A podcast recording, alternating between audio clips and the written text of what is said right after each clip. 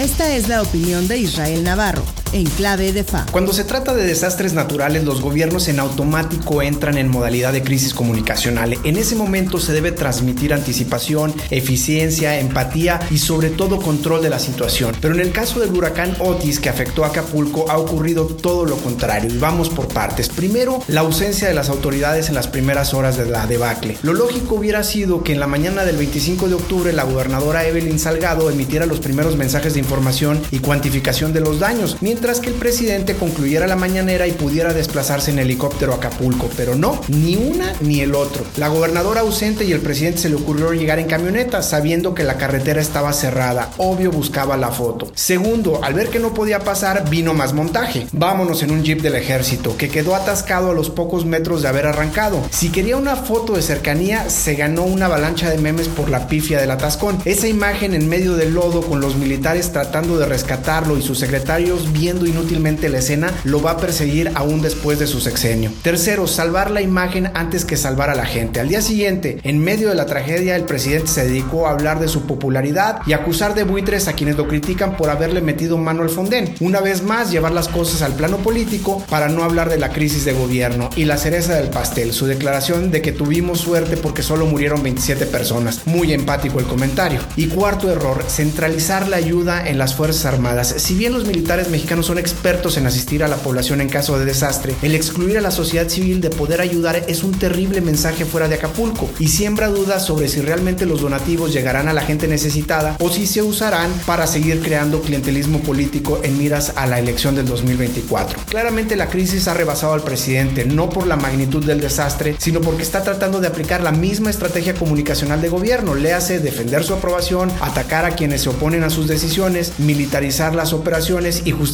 la falta de resultados culpando al pasado. Pero en este caso toma tu champotón porque la zozobra supera su narrativa. Ante la tragedia, la gente solo quiere cercanía, solidaridad y resultados y en su lugar ve devastación, rapiña y ausencia de la autoridad. No hay mañanera que alcance para tapar la realidad y menos si se actúa pensando políticamente por encima de lo humanitario. Yo soy Israel Navarro, les recuerdo mi Twitter arroba Navarro Israel. Nos escuchamos a la próxima.